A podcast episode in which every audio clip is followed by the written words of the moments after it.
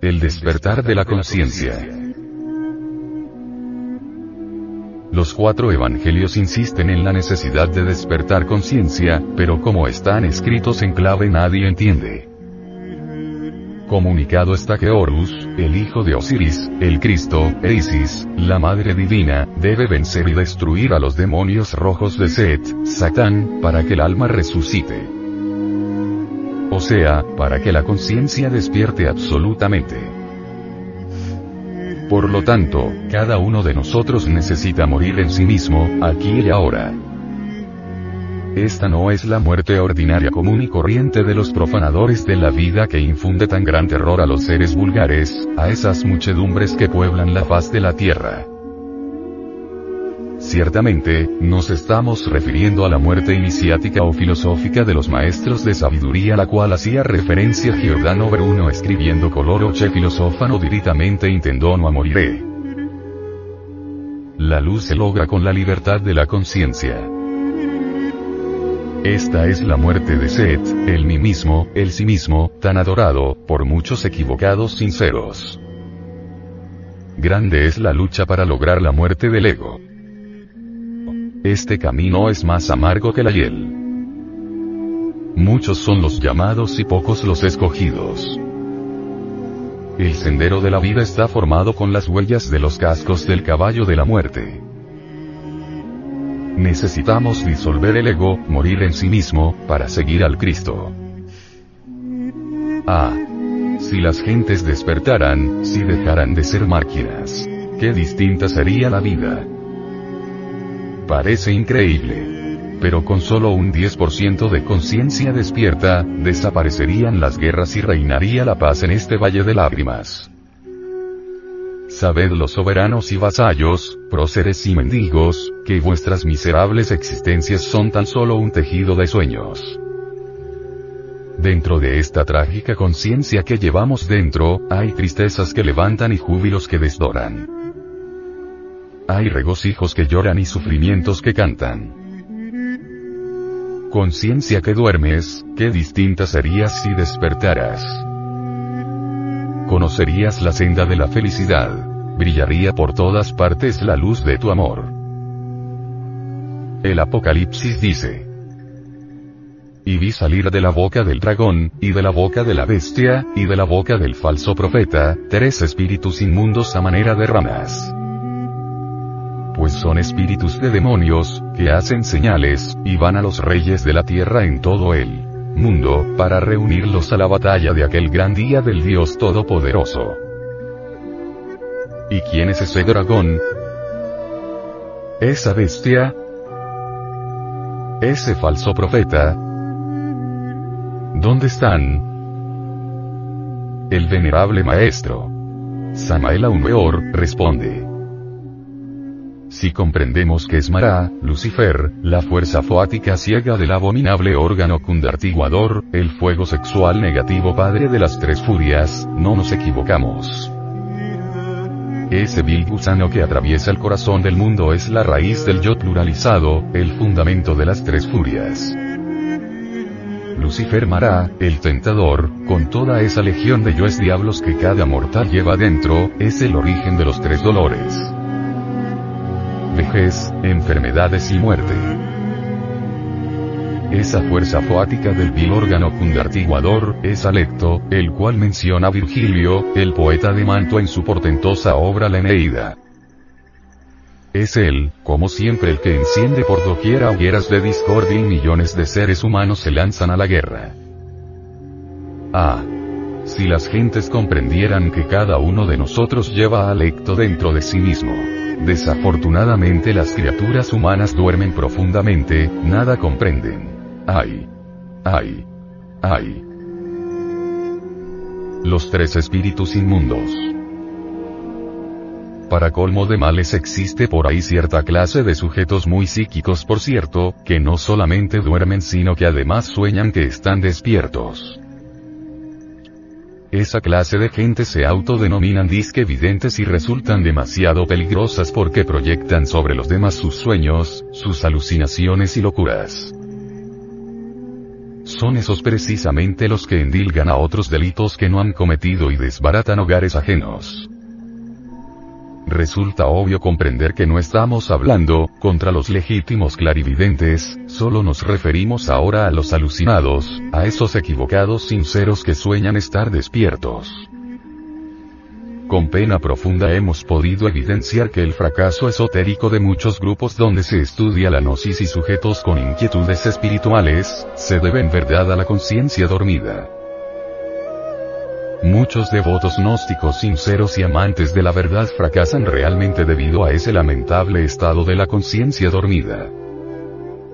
En los antiguos tiempos solo se enseñaba el gran arcano, el sahaja maituna, el sexo yoga, la suprasexualidad a los neófitos que despertaban conciencia. Sabían muy bien los hierofantes que los discípulos dormidos, tarde o temprano abandonan el trabajo de la magia sexual. Y lo peor del caso es que esos fracasados se autoengañan pensando de sí mismos lo mejor. Casi siempre caen como rameras en brazos de alguna nueva escuelita que les brinde alguna especie de consuelo y después pronuncian frases como las siguientes.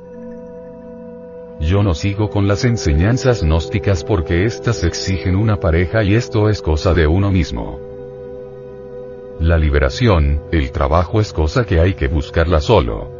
Naturalmente todas estas palabras de autoconsuelo y autoconsideración solo tienen por objeto la propia autojustificación.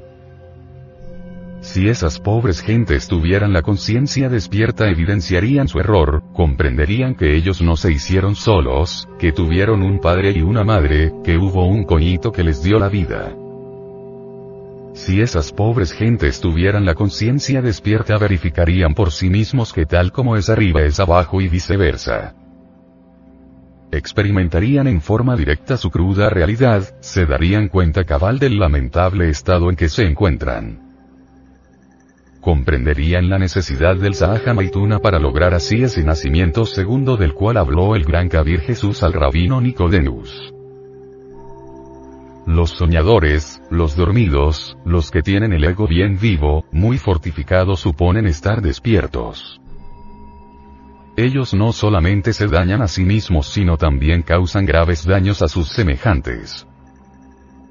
Nosotros pensamos que el equivocado sincero, el dormido que sueña estar despierto, el mitómano que a sí mismo se cree super trascendido, el alucinado que se califica de iluminado, en verdad puede y suele hacer a la humanidad muchísimo más daño que aquel que jamás en su vida ha ingresado a nuestros estudios.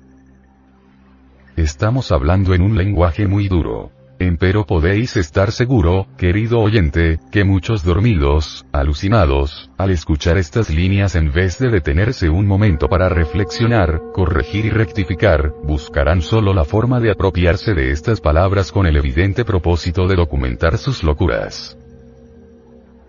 Las tres furias y Orestes. Para desgracia de este pobre hormiguero humano, las pobres gentes tienen dentro un pésimo secretario que mal interpreta las enseñanzas gnósticas, queremos referirnos al yo pluralizado, al mí mismo. Lo más cómico de Mefistófeles, o sea, del ego, es la forma como se disfraza de santo. Es claro que al ego le place que lo pongan sobre los altares y que lo adoren. Resulta patético, evidente, comprender a fondo, que mientras la conciencia continúe embotellada entre el yo pluralizado, no solamente dormirá sino lo que es peor, tendrá algunas veces el mal gusto de soñar que está despierta. El peor género de locura resulta de la combinación de la mitomanía con las alucinaciones.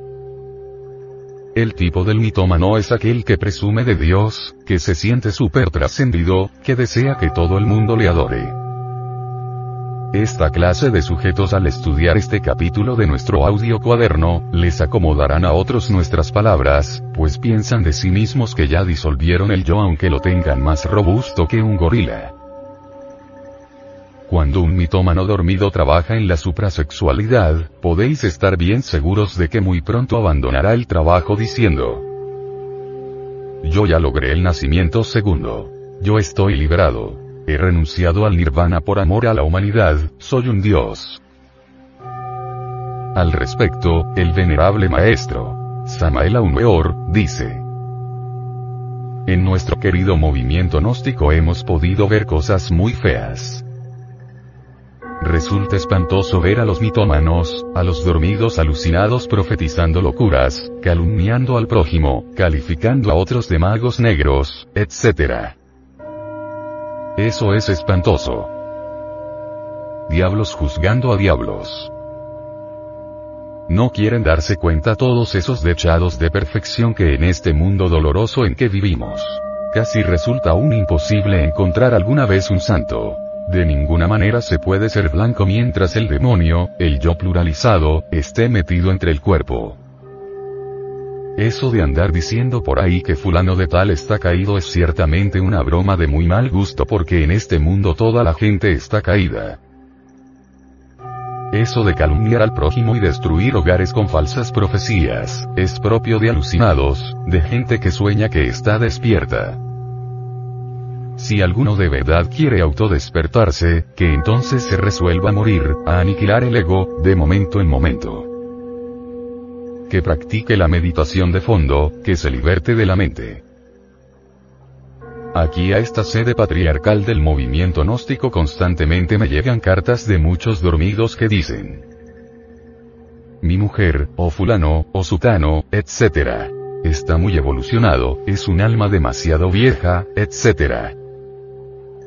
Esos pobres dormidos que así hablan piensan que el tiempo y la evolución puede despertarlos, autorrealizarlos, llevarlos a la liberación final.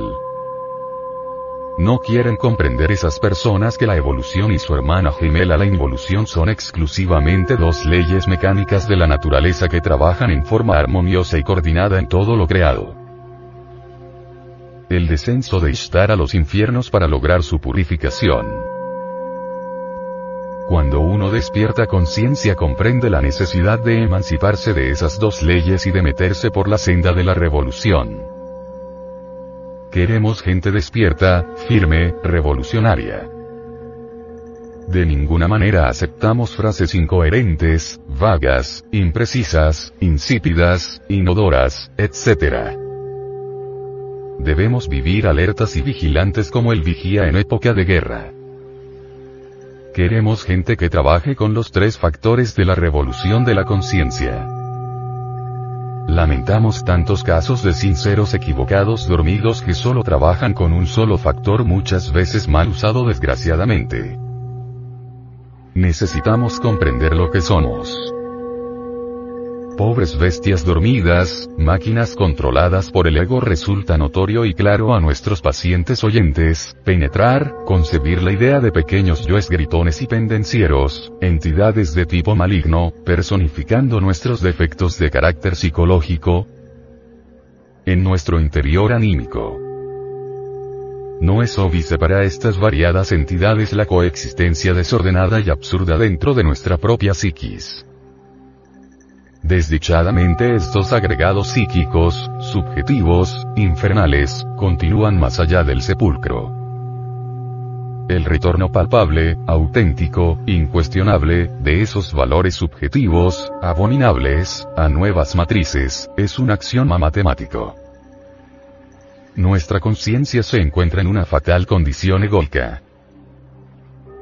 Es obvio que la conciencia embotellada entre todas estas entidades que constituyen el ego, se desenvuelve y vive en función de su propio condicionamiento. La conciencia embutida entre los innumerables yoes que constituyen el ego, es notorio que no goza de la auténtica iluminación. Se encuentra en estado de sopor, duerme, es víctima de las vanas ilusiones de Maya.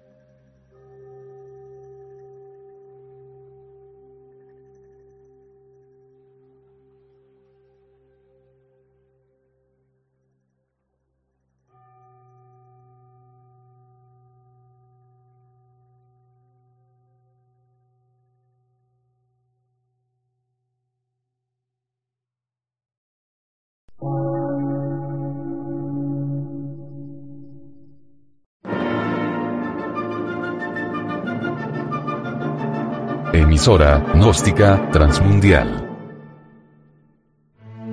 Por una nueva civilización y una nueva cultura, sobre la faz de la Tierra.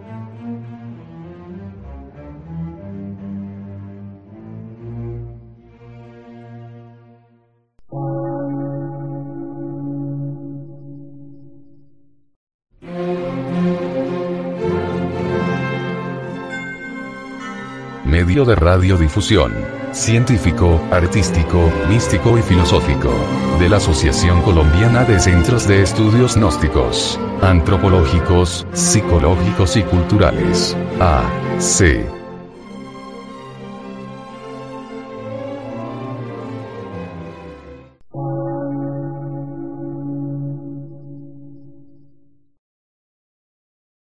Lectura en movimiento. Difusión sin fronteras.